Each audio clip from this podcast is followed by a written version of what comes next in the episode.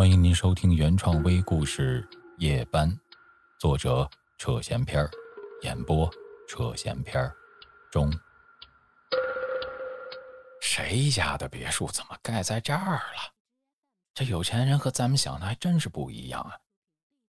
庞不惊边想着边向正门走去，黑色的金属大门，大门两侧固定在大理石柱上的两盏门灯在泛着黄黄的亮光。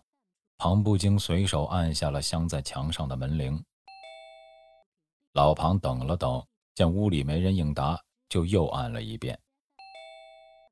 咋回事啊？没人。庞不惊心里想着，刚要侧过头，想把耳朵贴在门上听听，就听到金属门开了一条缝，仅够门外的人将将能够看到对方的一只眼睛。这动静吓了庞不惊一大跳，他赶忙回回神道：“嗯，你好，我是来找工，进来吧。”那人还没等庞不惊说完，便打断了他的话，顺道也把门开大了一些。咋整的，跟知道我要来似的？老庞寻思着迈进了别墅，他仔细打量着这位开门人，原来是个小老头，身高也就一米六，花白头发弓着背。再看看这客厅。中间是张大圆木桌，不用问，肯定是高级木材打造的。圆桌上面的花瓶内摆放着菊花。圆桌的左右两侧各有大理石台阶通往别墅的二层。大厅左手看着像是餐厅，右侧站在外面能够看到约有两米高的书架，看来应该是见客人用的书房。桌上摆菊花，咋想的？庞不惊这心里泛起了嘀咕：这四周啊，就这一户人家，房主一家人常年不在。我呢，是白天值班，这不岁数大了吗？从早盯到晚，精力不允许啊。所以啊，这房主便发了招工广告，招个晚上值班的。走，上楼。带你去你住的房间。小老头边说边朝着楼上走去。大爷，您您也住在这儿？庞不惊跟在后面问道。以前没有夜班的时候是住在这儿，这不你来了吗？我呀，待会儿就给儿子打个电话，叫他接我回家。庞不惊跟着小老头上了二楼。拐向右手后，小老头打开了第一扇门，庞不惊随小老头走了进去。你呢，就住这屋，我的屋在左边的第一间，电话呢就一部，在一楼左边的餐厅。你好好休息，我去楼下等我儿子。小老头说罢，就朝门口走去。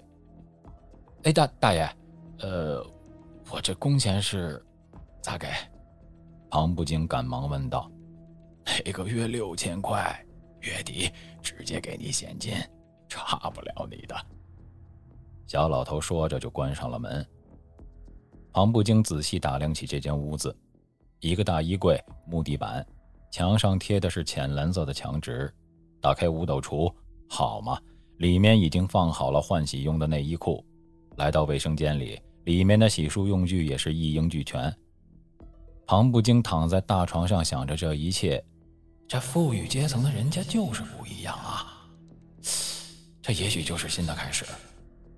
虽说这荒郊野外的八里地也不见一个人，但每月六千元呐！我老庞认了。一阵关门声打断了庞不惊的思绪，他从床上坐起来，走向窗户，向下望去。小老头颤颤巍巍地向着那条来时的小岔路走去。就在即将进入岔路时，小老头回身，似笑非笑的向着站在窗边的庞不惊挥了挥手，便转身离去。这小老头有点意思啊，庞不惊自言自语道。时间接近晚上九点半，洗漱完毕的庞不惊决定参观一下这个大别墅。他先来到了一楼餐厅，两个双开门的冰箱里满满的全是食物。足够他一个人吃一个月的。老庞想试着打电话给他前妻，告诉他自己找到了工作，但不巧的是，那边的电话总是占线。从餐厅出来，老庞直奔右侧的客厅，一整套真皮沙发落地座钟，沿着整个墙壁展开的书架上摆满了各种图书，有中文的，也有英文的。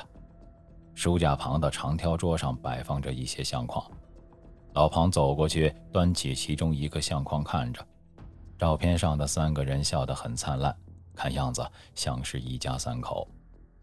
望着照片，老庞就又不自觉地想起了自己的前妻，他们也曾经有过幸福美满的生活。然而，落地挂钟的声音叫老庞打了一个激灵：“啥玩意儿？这钟弄这么响？”庞不惊说道。再一看表，整整十点，这一天也够折腾的，不如早点上床休息。想到这儿的庞不惊，在检查了门窗后。便回到了二楼的屋中。